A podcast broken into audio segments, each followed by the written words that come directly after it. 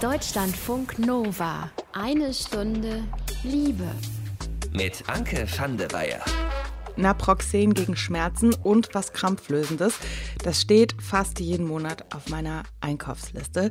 Denn ich gehöre zu den Menschen, die während ihrer Periode Krämpfe haben. Und zwar nicht zu knapp. Und wenn es mal richtig schlimm ist, dann hilft manchmal aber ehrlich gesagt auch einfach nur sich mit einer Wärmflasche ins Bett legen, sich selbst ein bisschen Mitleid geben und die Sache einfach mal aussitzen bzw. ausliegen.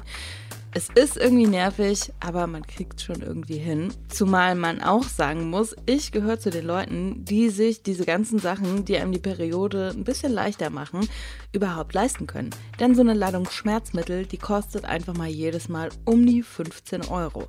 Die Periode sollte kein Luxus sein, fühlt sich aber manchmal ehrlich gesagt schon so an, wenn man da einfach so die Kohle für solche Sachen rausputtert. Und es gibt auch Leute, die kommen durch die Periode schon dann an ihre finanziellen Grenzen, wenn es wirklich um die absoluten Basics geht. Also um Hygieneprodukte wie Tampons, wie Binden oder Menstruationstassen. Stichwort Periodenarmut oder Period Poverty. Genau darüber sprechen wir in dieser Episode.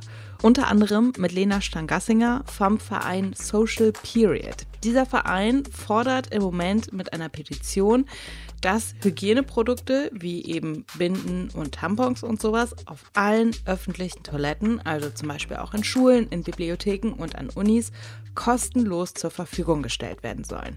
Dieser Verein, der setzt sich auch für obdachlose Menschen ein, die menstruieren, denn die sind von Periodenarmut besonders betroffen, weil denen oft das Geld für Binden und Tampons einfach fehlt.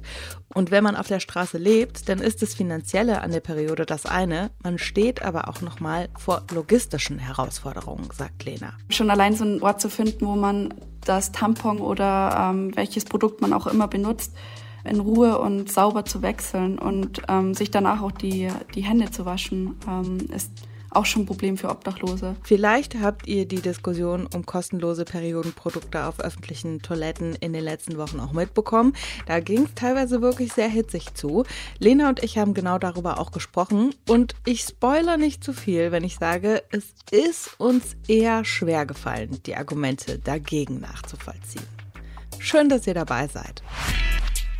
Deutschlandfunk Nova. Die eine Stunde Liebe ist hier. Kostenlose Periodenprodukte für alle, die sie benötigen. Genau das ist in Schottland seit November der Fall. Und damit ist Schottland das erste Land der Welt, in dem genau das der Fall ist.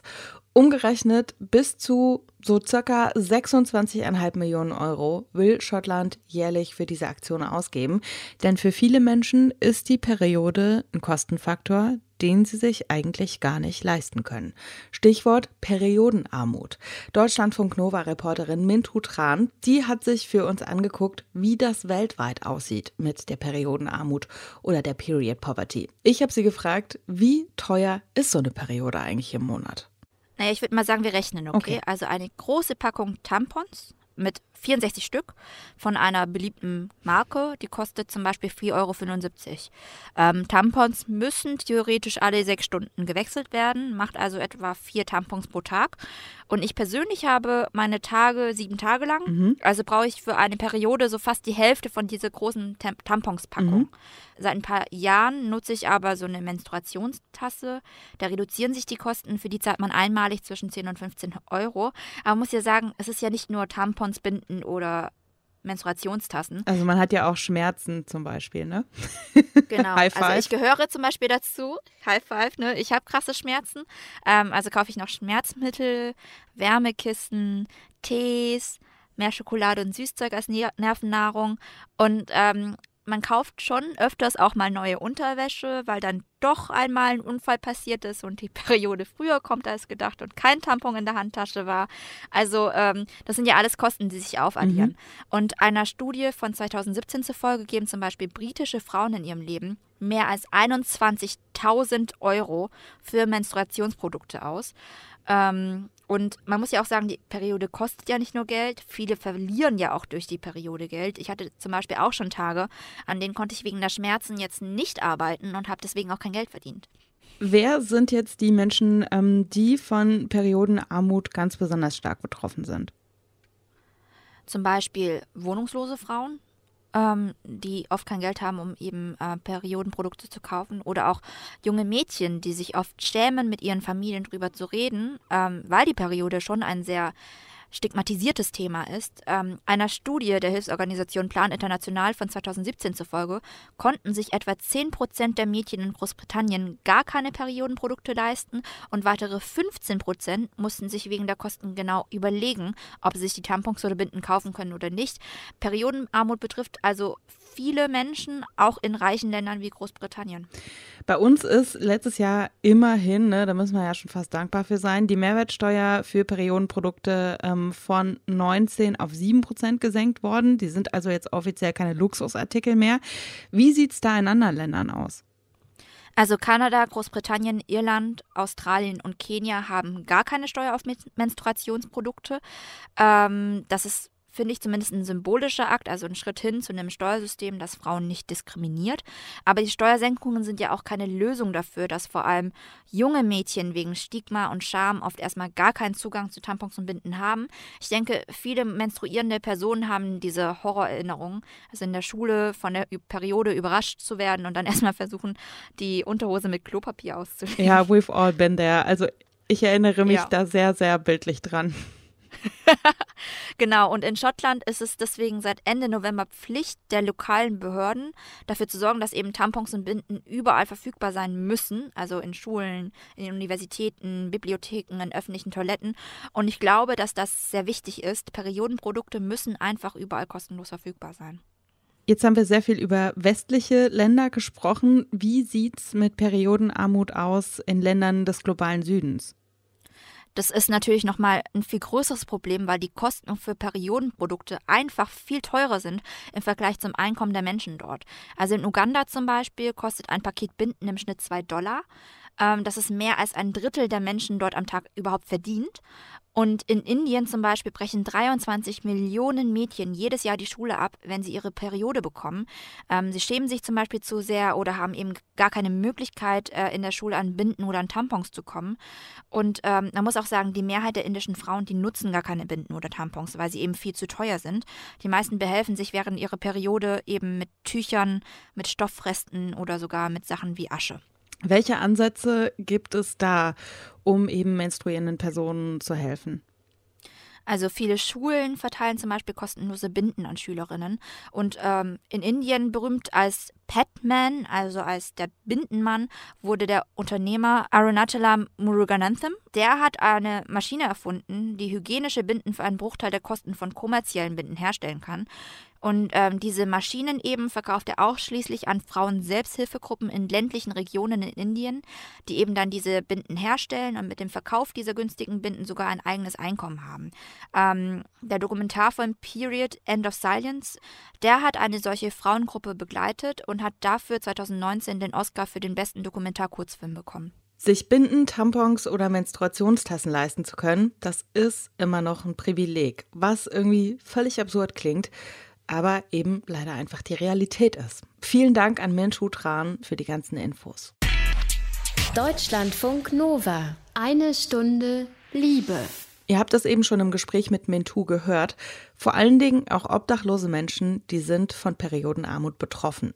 Tampons und Binden, die sind einfach viel zu teuer für viele Menschen, die auf der Straße leben. Und dass sich daran was ändert, dafür setzt sich der Verein Social Period ein. Den gibt's seit 2019 und da machen knapp 50 Menschen ehrenamtlich mit.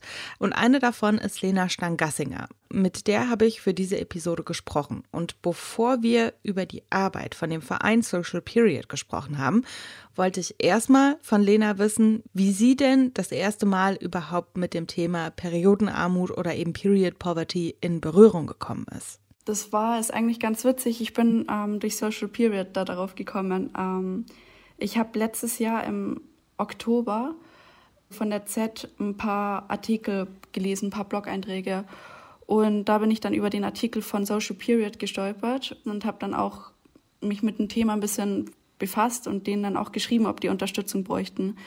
Und davor war es mir nicht wirklich bewusst. Ähm, irgendwie, man wird zwar tagtäglich äh, mit äh, Obdachlosigkeit konfrontiert, aber irgendwie ist einem nicht wirklich bewusst, dass die noch mit solchen Problemen zu kämpfen haben. Ähm, wie war denn das bei dir? Also wann ist dir das bewusst geworden oder kann man das so sagen?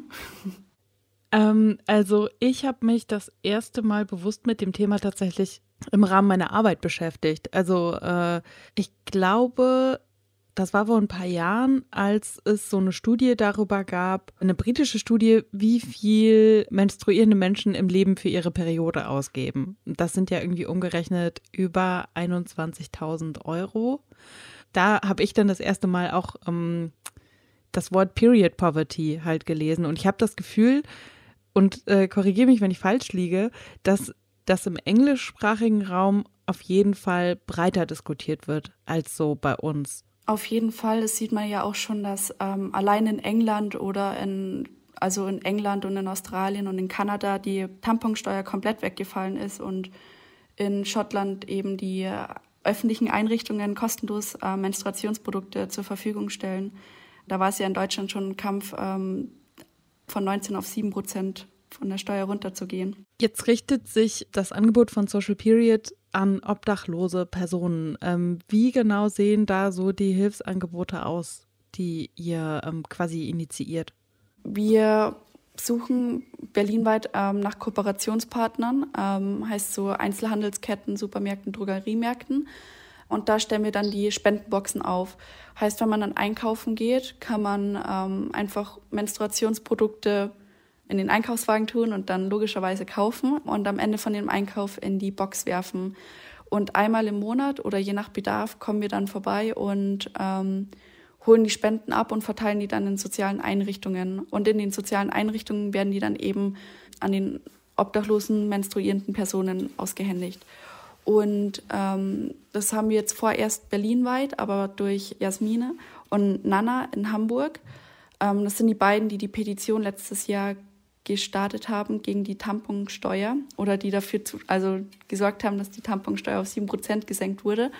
Durch deren Unterstützung bauen wir gerade auch noch ein Netz in Hamburg aus. Aber ähm, das ist noch in den Startlöchern, aber ähm, ist hoffentlich da auch bald soweit. Hast du das Gefühl, dass dem manchmal so die ähm, Lobby fehlt? Auf jeden Fall. Ähm, ich meine, ich finde, als Obdachlose wird man ja im Allgemeinen schon von der heutigen Gesellschaft ähm, diskriminiert oder teilweise auch nicht ak wirklich akzeptiert und beachtet. Und ähm, wenn man dann noch menstruiert, stößt man ja auf zwei Probleme, dass man einmal nicht wirklich akzeptiert wird von der Gesellschaft als Obdachloser, Obdachlose und andererseits, dass die Periode auch noch so ein ähm, Tabuthema ist. Niemand möchte drüber sprechen oder es wird kaum drüber gesprochen. Und deswegen denke ich schon, dass genau zu dem Thema, zu ähm, menstruierenden, obdachlosen Personen, stark die Lobby fehlt. Lena Stangassinger war das vom Verein Social Period. Der Verein, der setzt sich nicht nur dafür ein, dass obdachlose Menschen in Berlin und bald auch in Hamburg mit Periodenprodukten versorgt werden. Die haben auch eine Petition gestartet, die fordert, dass diese Periodenprodukte auf allen öffentlichen Klos zur Verfügung gestellt werden müssen und zwar kostenlos. Deutschlandfunk Nova. Eine Stunde Liebe. Kostenlose Binden, Tampons oder andere Periodenprodukte für jede Person, die es sich nicht leisten kann. Genau das hat Schottland im November als erstes Land der Welt gestartet. Dafür werden pro Jahr umgerechnet bis zu 26,5 Millionen Euro ausgegeben. Dass das in Deutschland bald auch so ist, dafür kämpft der Verein Social Period. Die haben eine Petition gestartet mit der Forderung, kostenlose Periodenprodukte auf allen öffentlichen Toiletten. Darüber habe ich gesprochen mit Lena Stangassinger, die engagiert sich in diesem Verein. Und ich wollte erstmal von ihr wissen, was war denn eigentlich der Auslöser, diese Petition zu starten? Einmal eben, dass in Schottland in öffentlichen Einrichtungen ähm, kostenlos Menstruationsprodukte zur Verfügung gestellt werden und Andererseits auch noch, dass ähm, die Menstruation an sich ja noch ein Tabuthema ist und keiner wirklich drüber spricht und das Verständnis dazu noch nicht so wirklich vorhanden ist, dass es nicht für jeden selbstverständlich ist, sich Menstruationsprodukte zu leisten oder einkaufen zu können. Ähm, und wenn äh, Menstruationsprodukte kostenlos irgendwie zur Verfügung stellen und irgendwie im Alltag integriert werden, dann finde ich, wird damit Step by Step immer offener mit umgegangen und das so ein bisschen ja, in den Alltag einbringen, schafft es vielleicht, dass es ähm, etwas geringeres Tabuthema in der heutigen Gesellschaft ist. Also jetzt kann man natürlich nicht von Namen auf das Geschlecht schließen, zwingend, ne? Aber könnt ihr schon ablesen, wer die Petition unterschreibt? Also ob das eher auf den ersten Blick männliche oder weibliche Namen sind?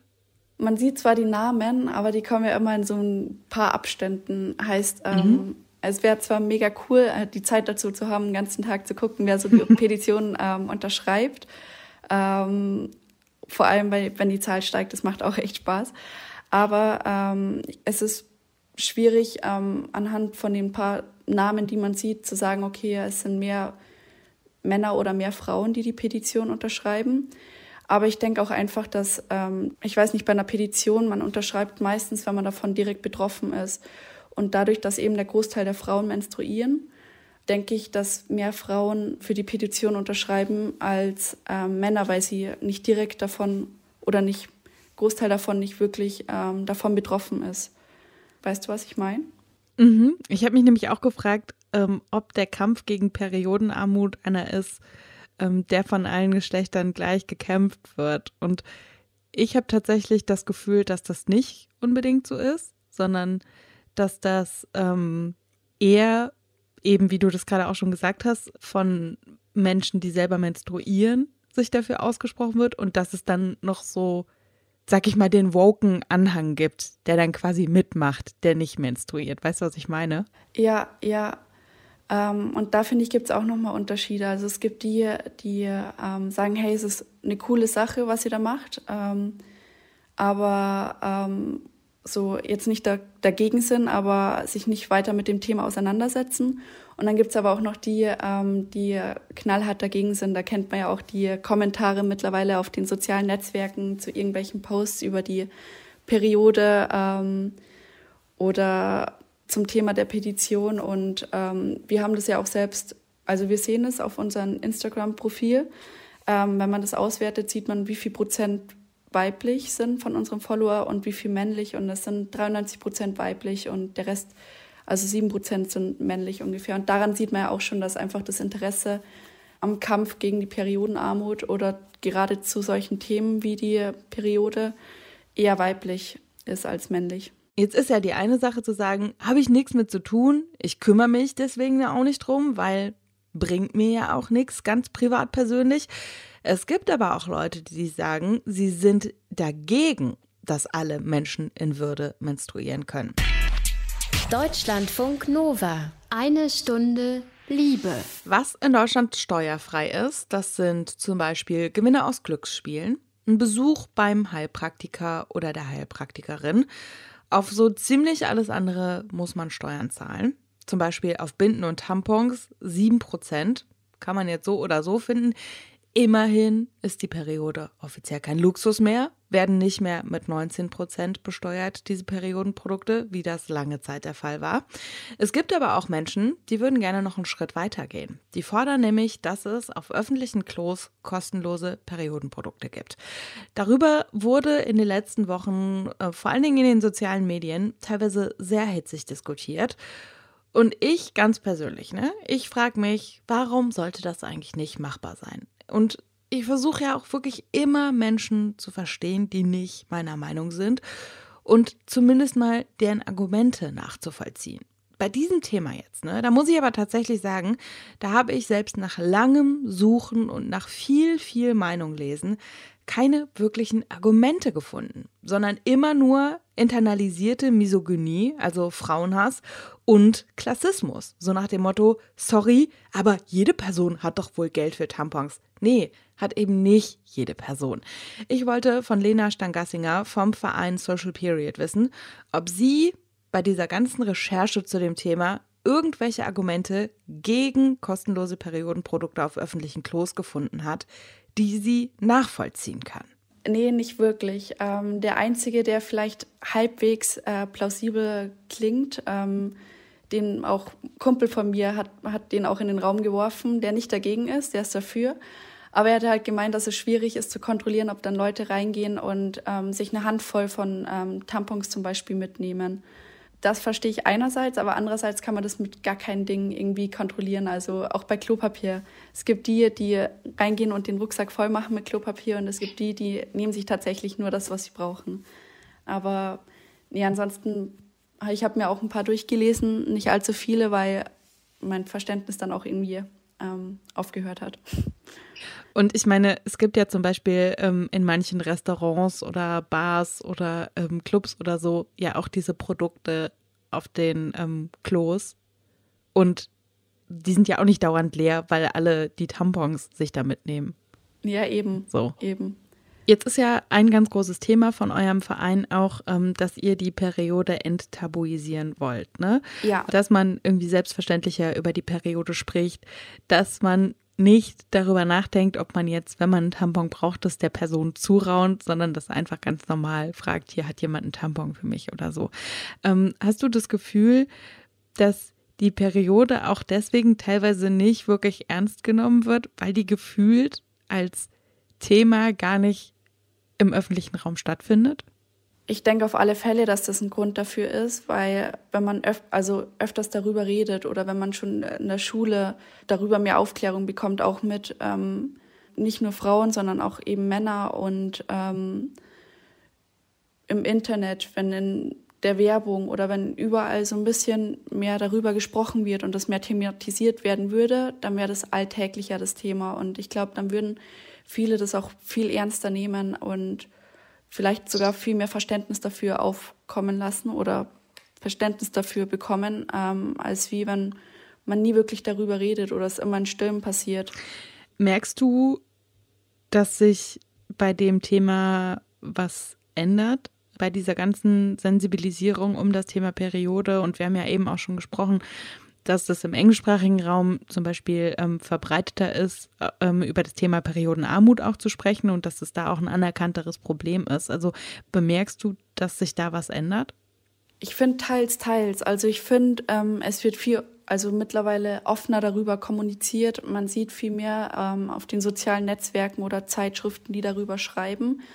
Aber gleichzeitig finde ich, ähm, sieht man auch immer noch so die Gegenseite kommt immer stärker zum Vorschein, heißt die Kommentare, die ähm, Belustigungen ähm, kommen dadurch aber auch nochmal verstärkter zur Geltung, was ich aber also hoffe, dass sich in Zukunft ändert, je mehr eben darüber gesprochen wird. Aber ähm, ja, auf alle Fälle wird offener darüber geredet, aber auf der anderen Seite wird es auch ähm, gleichzeitig nicht komplett für ernst genommen. Ich glaube ehrlich gesagt, wir brauchen bei dem Thema Periode noch ziemlich, ziemlich, ziemlich viel Geduld.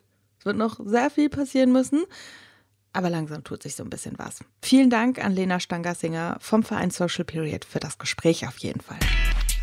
Deutschlandfunk Nova. Eine Stunde Liebe.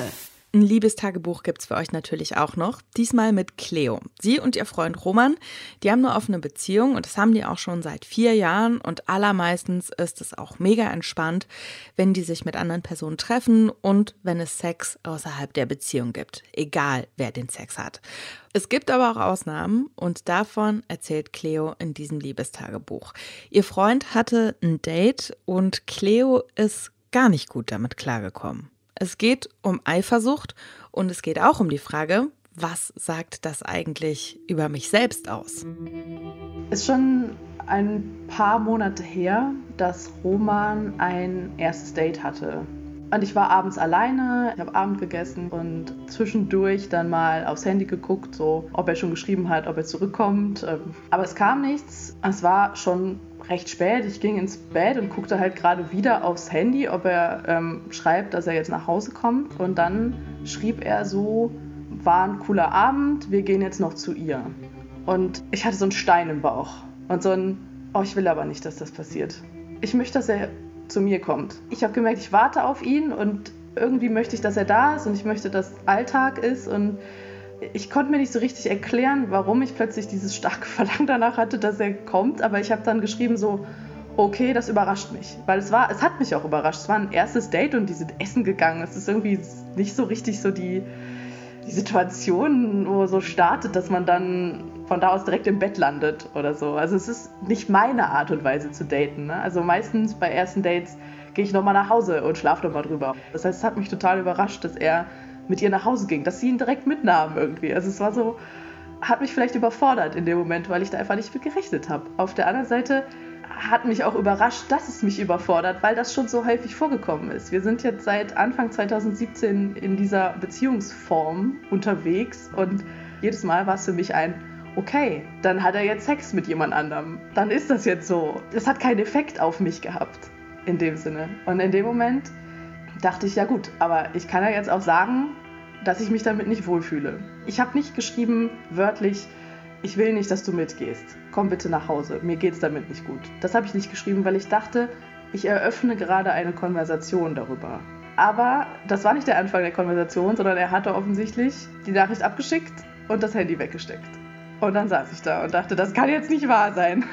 Der war doch gerade noch online. Und dann kam einfach nichts mehr. Und dann bin ich richtig, richtig wütend geworden. Weil er hat mir nicht die Möglichkeit gegeben, weiter zu sagen, hier, ich fühle mich damit nicht gut. Und ich konnte auch überhaupt nicht schlafen. Das hat mich noch viel wütender gemacht. Ich lag da und ich hatte richtig Herzrasen. Ich war so sauer, dass ich wirklich körperliche Auswirkungen gespürt habe. Und ähm, auch nicht schlafen konnte, bis ich dann auch gehört habe, wie er nach Hause kam. Und ich wusste ja zu dem Zeitpunkt auch nicht, was passiert ist. Das heißt, ich war auch total aufgeregt dann, als er nach Hause kam. Aber als ich dann die Dusche gehört habe, war halt für mich klar, okay, er hat auch Sex mit ihr gehabt und ähm, er hatte eine schöne Zeit, während ich hier saß und ähm, meine Gedanken darum kreisten, dass mich etwas bedroht. Es hat immer was mit mir zu tun, wenn ich eifersüchtig bin. immer. Deshalb ist es auch so unglaublich unfruchtbar, ähm, eine Schuld bei ihm zu suchen für diese ganze Situation. Das, was ich aber gemacht habe in dieser Nacht dann noch, als er ins Bett kam, war mich dafür zu entscheiden, das an ihm auszulassen. Und so selten wir streiten, das war einer von den Momenten, wo ich halt wirklich auch einfach laut war und wirklich wütend und das ihn habe spüren lassen. Wir haben uns in der Nacht auch nicht richtig vertragen und ich habe den ganzen Tag super gelitten, weil ich auch das Gefühl hatte, dass es eben auch unfair von mir war, so mit ihm umzugehen dann abends haben wir uns dann zusammengesetzt und ähm, unterhalten und ich habe mich dafür entschuldigt, dass ich so mit ihm umgegangen bin. Am Beziehungskonzept verändert das überhaupt nichts. Ähm, das hat nicht viel damit zu tun gehabt, dass er jetzt Sex mit jemand anderem hat, sondern einfach, dass er halt nicht auf meine Bedürfnisse achtet. Das war das, was mich in dem Moment so zur Strecke gebracht hat, emotional. Und deshalb sehe ich das Problem nicht beim Konzept, dass wir auch mit anderen Leuten schlafen. Das ist mein Fazit aus äh, dieser Nacht.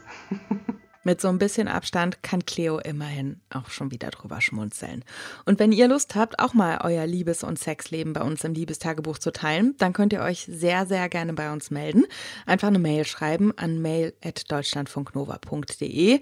Und ihr wisst das, da könnt ihr auch immer gerne alle Fragen und Rückmeldungen zu dieser oder auch zu anderen Episoden hinschicken. Ich bin Anke van der Weyer. Ich sage danke fürs Zuhören. Habt's gut. Deutschlandfunk Nova. Eine Stunde Liebe. Jeden Freitag um 20 Uhr. Mehr auf deutschlandfunknova.de.